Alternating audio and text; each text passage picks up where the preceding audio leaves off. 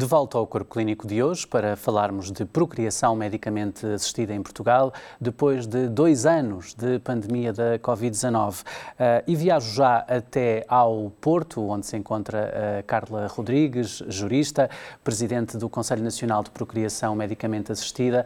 Nas últimas semanas, muito por causa do caso de uma mulher portuense, Ângela Ferreira, que pretende engravidar do marido, que faleceu em 2019, começou a discutir-se bastante as técnicas de PMA a que as mulheres podem recorrer para gerarem um filho. Ah, o Conselho é que preside fez, de resto, uma interpretação, ah, vamos lhe chamar restrita, ah, da lei e, assim sendo, as mulheres como Ângela Ferreira, que apenas dispõem, de facto, de três tentativas em relação às técnicas de PMA no setor público, queixam-se agora de que a inseminação artificial tem uma percentagem de sucesso muito aquém da fertilização in vitro, por exemplo. Neste momento, Soutora, a, a Comissão uh, remeteu o assunto para uh, a Comissão de Saúde no Parlamento, que ainda não se reuniu para clarificar de facto o sentido da lei. É neste ponto em que nos encontramos? Porto, estou em Oliveira das Meias, de onde sou natural, mas é bem mais perto do Porto do que, do que de Lisboa, seguramente. Um, ainda bem que coloque essa questão, porque dá-me a oportunidade de esclarecer aquilo que efetivamente não foi esclarecedor uh, na comunicação social nos últimos tempos, não obstante uh, nós termos estado sempre disponíveis para contribuir para o esclarecimento das pessoas, mas uh, não, não foi considerada a nossa, o nosso esclarecimento na narrativa que se quis criar.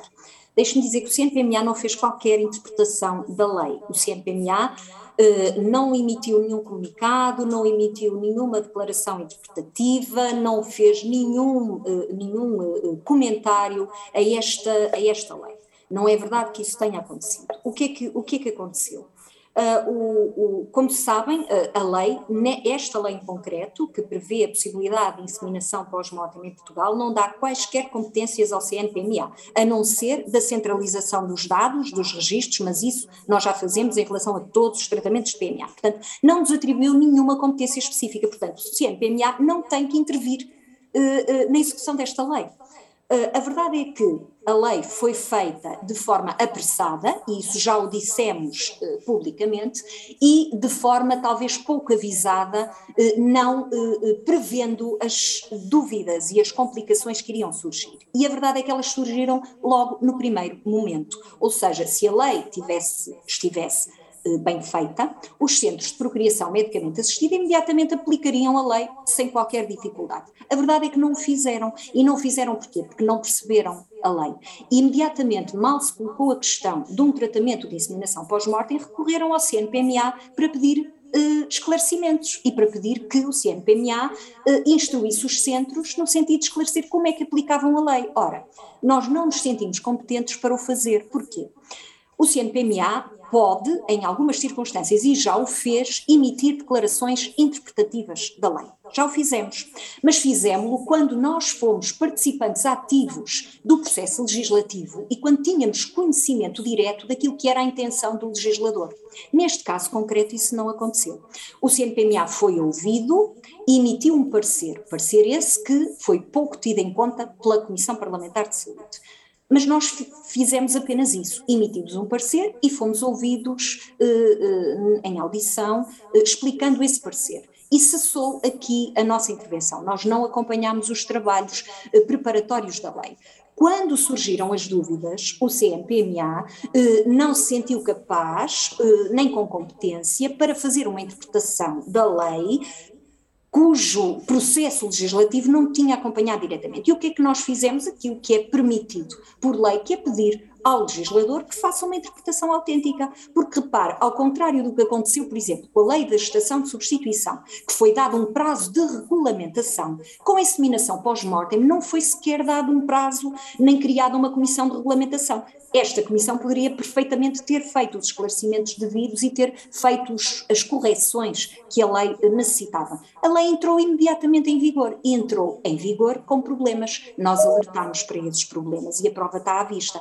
E, efetivamente, o CNPMA poderia, como a lei não nos dá competências, nós poderíamos estar quietos e sossegados no nosso canto e não nos envolvermos nesta questão. Mas não o fizemos, fomos, como sempre, proativos e estivemos do lado dos centros que nos pedem ajuda e do lado dos beneficiários que recorrem à PMA. E como é que nós, qual foi o, o mecanismo que nós encontramos para ultrapassar esta a situação? Imediatamente pedimos à Assembleia da República, que foi quem elaborou a lei, que desse o seu esclarecimento, porque nós, os esclarecimentos não são apenas sobre a técnica a aplicar, depois há outro tipo de esclarecimentos que têm a ver com a produção dos embriões, porque numa, numa inseminação artificial não há criação de embriões, mas numa FIV há criação de embriões. Qual o número de embriões que podem ser produzidos, qual o destino a dar esses embriões, há um sem número de questões que não foram respondidas pela lei e que o legislador deve agora responder. Nós apresentámos este pedido de esclarecimento à Assembleia da República em fevereiro. Bem sabemos que a Assembleia da República, nessa altura, eh, só estava a funcionar através da sua comissão permanente, porque estávamos em período eleitoral e de instalação da Assembleia da República.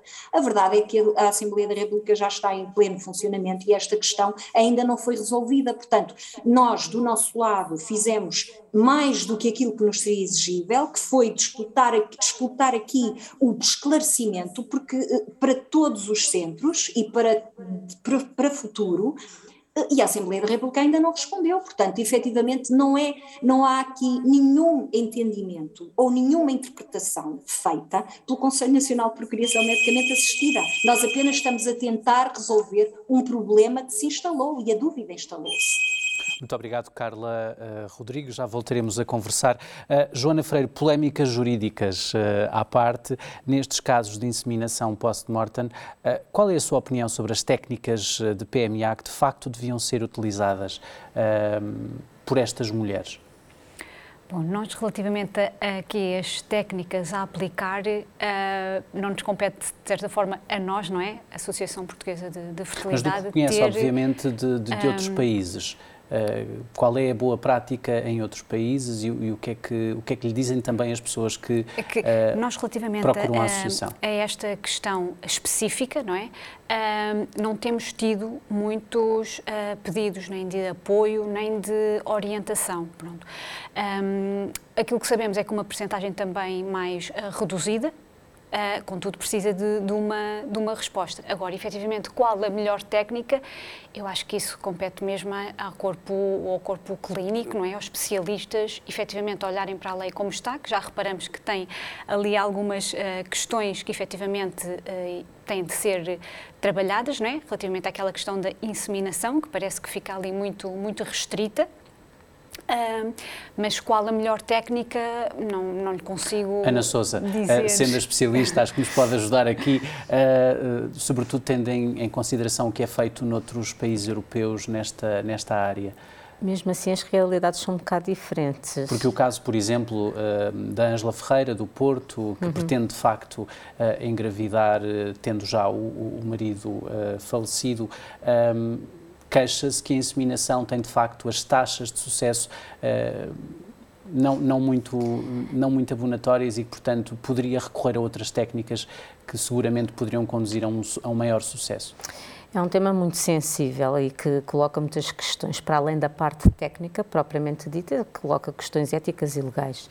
Uh, falando do ponto de vista técnico, efetivamente, os tratamentos de inseminação intrauterina têm taxas a rondar 20%, enquanto um tratamento de fertilização in vitro ou de microfertilização partindo do pressuposto que não há problema do, do feminino, do, do, lado feminino, as taxas já vão para os 45%, 50%.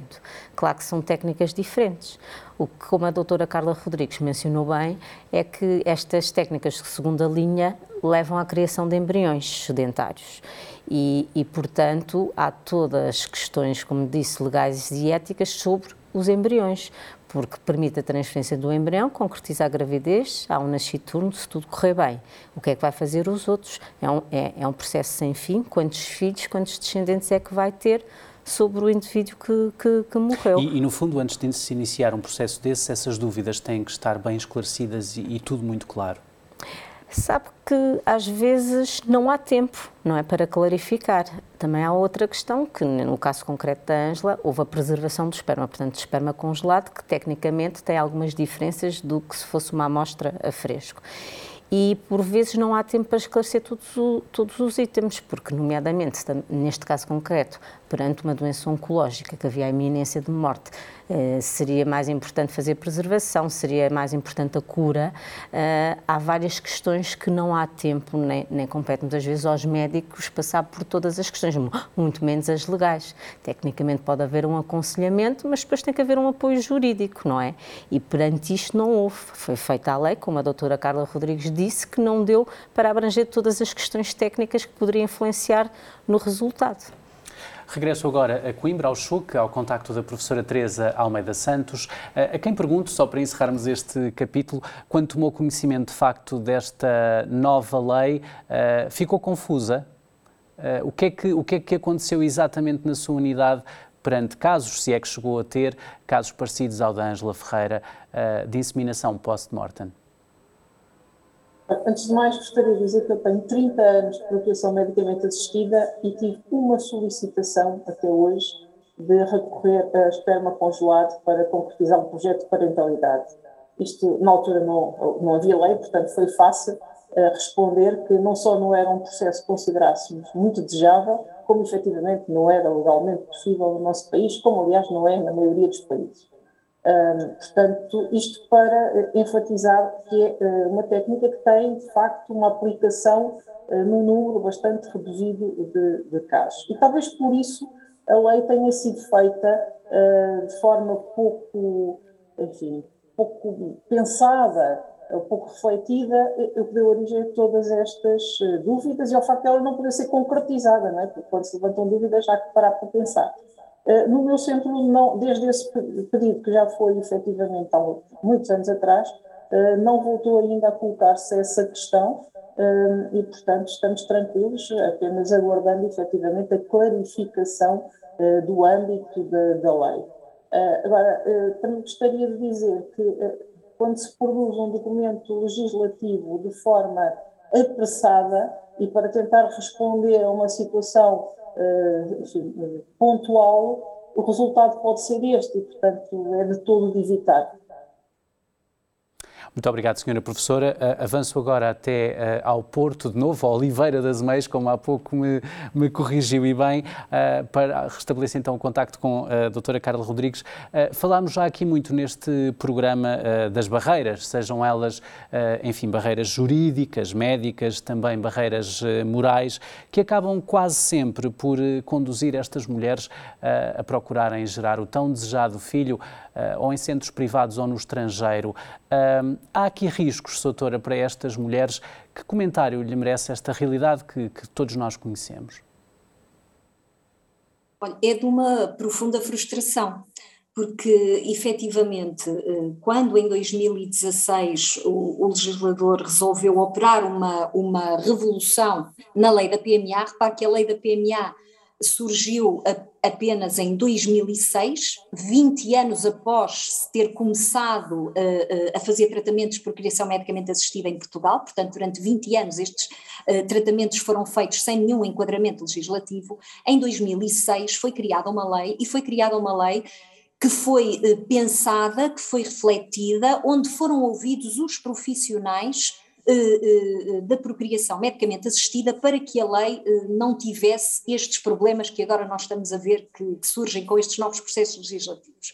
E efetivamente a lei foi boa, foi boa para dar resposta às situações do tempo em que foi criada. E a prova disso é que se manteve estável durante 10 anos. No ano em que fazia precisamente 10 anos e em que o, o primeiro bebê proveta nascido em Portugal fazia 30 anos, a Assembleia da República revisitou a lei para fazer duas grandes alterações legislativas. Uma delas foi a criação da possibilidade da gestação de substituição e a outra foi o alargamento de, dos tratamentos de PMA às eh, mulheres eh, desacompanhadas e aos casais de mulheres. Mas efetivamente o legislador, eh, muitas das vezes, neste, e daí para cá, tem revisitado a lei da PMA e produzido alterações substanciais e alterações até de paradigma à lei, como por exemplo esta do alargamento, porque se até então os tratamentos de PMA eram, eram apenas um meio alternativo, de, eh, era um meio subsidiário, perdão, de, de procriação medicamente assistida e era apenas em casos de doença, era um tratamento para uma doença, com esta alteração passou a ser, embora a lei não o admita diretamente, um meio alternativo, porque efetivamente já não é preciso uma doença para um casal, inclusive inclusive é um casal heterossexual, poder recorrer a um tratamento de procriação medicamente assistida. E, portanto, estas alterações legislativas, que Portugal tem sido pioneiro, eh, também com a gestação de substituição, também com a inseminação eh, pós-mortem, um, estas últimas alterações não beberam daquela que foi a prudência e a inteligência do legislador quando criou a lei em 2006. E o que é que acontece? Nós estamos a ver que a lei da PMA neste momento é uma autêntica manta de retalhos, é absolutamente incoerente eh, várias estipulações que estão na nossa lei. Nós já alertamos o legislador para isso, inclusive está escrito num dos pareceres que nós já apresentamos à Assembleia da República que o legislador, se quer atuar na PMA, tem que atuar com prudência, com cautela e, sobretudo, com reflexão e ouvindo os profissionais. E, portanto, urge fazer uma revisão da lei para que a lei seja coerente e para que não haja estas polémicas absolutamente desnecessárias, porque se a lei for bem feita, não há polémica nenhuma, porque os centros cumprem a lei, e o CNPMA faz aquilo que sempre fez, que é o serviço público que lhe está uh, uh, atribuído por, por lei. E, portanto, uh, nós só temos é que todos colaborarem e o legislador tem um papel fundamental nesta colaboração, sobretudo um, ouvindo os, os profissionais, ouvindo o CNPMA e quando ouve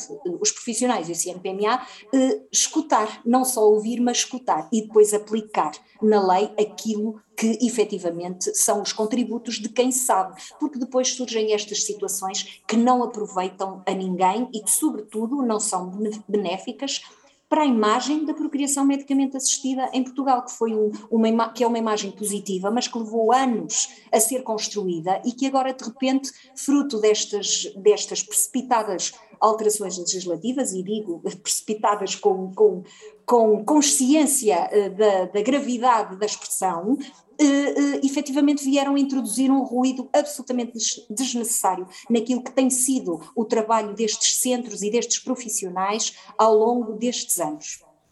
Muito obrigado, doutora Carla Rodrigues. Joana Freire, de facto, todas estas polémicas, sejam elas jurídicas ou não, acabam por gerar aqui um ruído na sociedade portuguesa e, sobretudo, para os casais que pretendem, têm problemas de fertilidade e que pretendem aceder à PMA. Sente isso no seu dia a dia na associação? Sim, acima de tudo, desinformação. Porque hum, os casais recorrem muito a nós no sentido do que é que podem fazer, o que é que não podem, porque por vezes ficam muito confusos porque ler uma lei, não é? Ou uma regulamentação por vezes eh, não é assim tão claro, não é? Quando nós eh, estamos a iniciar um processo e vamos nos começar, começamos a, a, ler, surgem muitas questões e muitas dúvidas. E muitos dos casais também que nos recorrem à associação é neste sentido de apoio de interpretação. Então, mas o que é que eu posso? Qual é o centro que posso recorrer? Quais são os tratamentos que, que eu posso aceder? Qual é a idade? Pronto, são sempre muitas estas as questões que, que surgem. Outras também questões que, que, que recorrem muito a nós é, uh, por exemplo, vão à consulta e por vezes não conseguem também esclarecer todas as dúvidas. Saem da consulta com dúvidas, pronto, ou porque não houve oportunidade de as colocar, ou porque no momento não, não, não pensaram nelas. Então acabam por ver aqui a associação como um, um apoio fundamental um, para interpretação, informação e conhecerem um bocadinho mais de como é que é o estado da PMA um, em Portugal. Ana Sousa, nesta temática há aqui outra dimensão, enfim, eh, já falámos de, de, muitas vertentes, mas deste problema em concreto ainda não, que se prende com a doação, de facto, dos uh, gametas, sejam eles femininos ou masculinos. Seria importante pedir aos portugueses e às portuguesas uh, que sempre que possível façam a sua doação nos centros públicos de PMA? Claro que sim. Aliás, a própria sociedade e, a, em, e a, conjunto, em com, conjunto a com a Associação Portuguesa de Fertilidade fizeram campanhas, nomeadamente em 2019, que foi bem sucedida em termos de recrutamento de doadores. Porque havia carência nessa altura. Não deixa de haver carência. Aliás, eh, agora até estamos a entrar numa fase contrastante que é, existem dadores efetivamente. E geralmente os dadores são, são jovens adultos, não é? E o que se está a notar, à semelhança do, do que acontece nos casais, é que também está a haver diferenças eh, a nível clínico que se verificam aos dadores, ou seja, nem todos os candidatos a doação vêm efetivar a doação, no fim, porque se vão encontrando algumas questões pelo caminho. Portanto, o que eu quero dizer com isto é que, de facto, eh, os dadores são necessários, porque há um aumento pelas várias razões que já foram referidas, nomeadamente o adiamento de uma primeira gravidez. Portanto, as mulheres mais velhas poderão já estar em insuficiência ovárica ou ter uma falência e há necessidade de recorrer à doação de ovócitos. Por outro lado, há causas masculinas bem definidas, uh, sobretudo a ausência de espermatozoides, que leva à necessidade de recorrer à doação de espermatozoides, portanto é algo que tem vindo a aumentar e não temos na mesma proporção o aumento de dadores. Têm sido feitas campanhas, com a questão do Covid, uma vez mais, eh, regrediu-se um pouco, mesmo assim não há o suficiente, o suficiente doação para, para, para concretizar os ciclos necessários, nomeadamente no Sistema Nacional de Saúde. Além que nós, em Portugal, temos esta questão associada à doação, que somos um país assim considerado mais para a frente à semelhança da Inglaterra, que é a doação não anónima. E, portanto, isso fez com que ainda houvesse uma maior procura também, não pelo comum beneficiário português, mas também por, por beneficiários estrangeiros. Teresa Almeida Santos, eh, sente exatamente um cenário idêntico em Coimbra, no Chuc? Sei que também quer fazer um outro comentário e voltar um pouco mais atrás na conversa, mas diga. Ah, eu consigo responder tudo na mesma, uh, nas respostas. Uh, efetivamente, uh, têm sido feitas algumas campanhas de sensibilização para a doação de gametas uh, que têm resultados nos meses subsequentes. Isto é uma coisa que devemos dizer com toda a claridade, com toda a clareza, perdão. As campanhas surtem o efeito, mas é um efeito, efeito efêmero, porque depois, as pessoas depois esquecem-se e, portanto, têm que ser repetidas, porque de facto nós assistimos, e enfim, eu coordeno o centro afiliado do Banco Público de Gantas, em Coimbra, e nós verificamos que, efetivamente, quando há uma campanha, há um número crescente de contactos com o centro, de candidatos a dadores, mas depois, ao, tempo, ao longo do tempo, eh, este número de contactos vai caindo e é necessário, efetivamente, eh, voltar a lembrar as pessoas eh, que é importante este ato de solidariedade e de altruísmo. Mas também queria dizer que há aqui outra, outra questão que merece reflexão que estas doações, eh, e já agora um parênteses, dizer que o facto da doação ser não anónima em Portugal já não é um problema. Eh, pode ter parecido um problema no início, mas neste momento já não é um grande problema. Efetivamente, o número de doações não baixou por causa disso. Uh, e, portanto, acho que já nem vale a pena falar muito nisso enquanto problema, vale a pena investir efetivamente na sensibilização das pessoas para a doação, esclarecendo-as à exaustão de quais as consequências, naturalmente, de uma doação não anónima. E com isto eu voltaria então àquilo que eu queria dizer, uh, que tem a ver efetivamente com uh, os processos legislativos que, que, que têm regulamentado a PMA. A primeira lei, como o Dr. Carlos Rodrigues disse muito bem, demorou 20 anos. Demorou 20 anos porque houve, entretanto, vários projetos legislativos que foram sendo lidos, comentados, refletidos, rasurados, amadurecidos. E, e, foi por isso que nós temos hoje uma das melhores leis de PMA da Europa, embora de facto careça de alguma, enfim, de algum trabalho de redação para ser mais coerente, estou plenamente de acordo com isso e acho que deve ser um objetivo um, de, até do Conselho Nacional de PMA e de todos nós enquanto trabalhadores desta área, mas também chamar a atenção para que isto são processos complexos, uh, são processos que implicam Hum, decisões partilhadas entre os técnicos e os casais.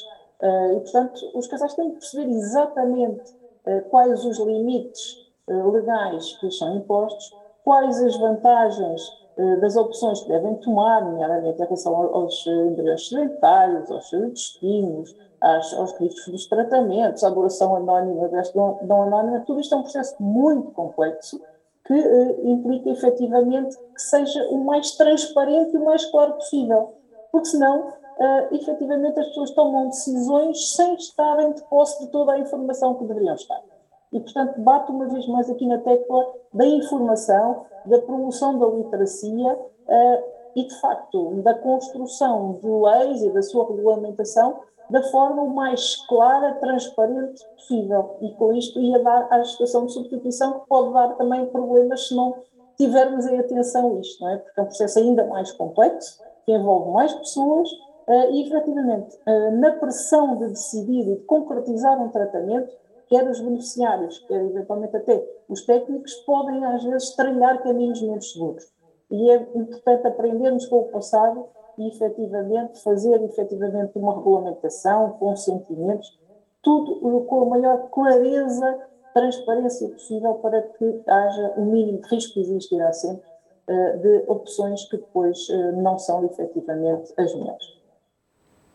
Muito obrigado, professora Teresa Almeida Santos. Regresso agora uh, a estúdios, estamos a ficar sem tempo, mas dado que a professora falou uh, de um outro tema, de uma outra forma de, de, poder ter um filho, que é a gestação de substituição, eu, gostava, uh, Ana Souza, que falássemos um bocadinho sobre aquilo que está a acontecer por causa da invasão russa da Ucrânia. Muitos casais portugueses, pelo menos 15, contactaram o nosso Ministério dos Negócios Estrangeiros, dando conta que estavam em processo precisamente com uh, as chamadas barrigas de aluguer na Ucrânia para poderem vir a ser pais. Com a guerra, ficaram aqui num limbo. Uh, que resposta, do seu ponto de vista, na sua opinião, uh, como técnica especializada e alguém conhecedora de PMA, é que pode ser dada a estes casais? Se é que pode ser dada alguma resposta?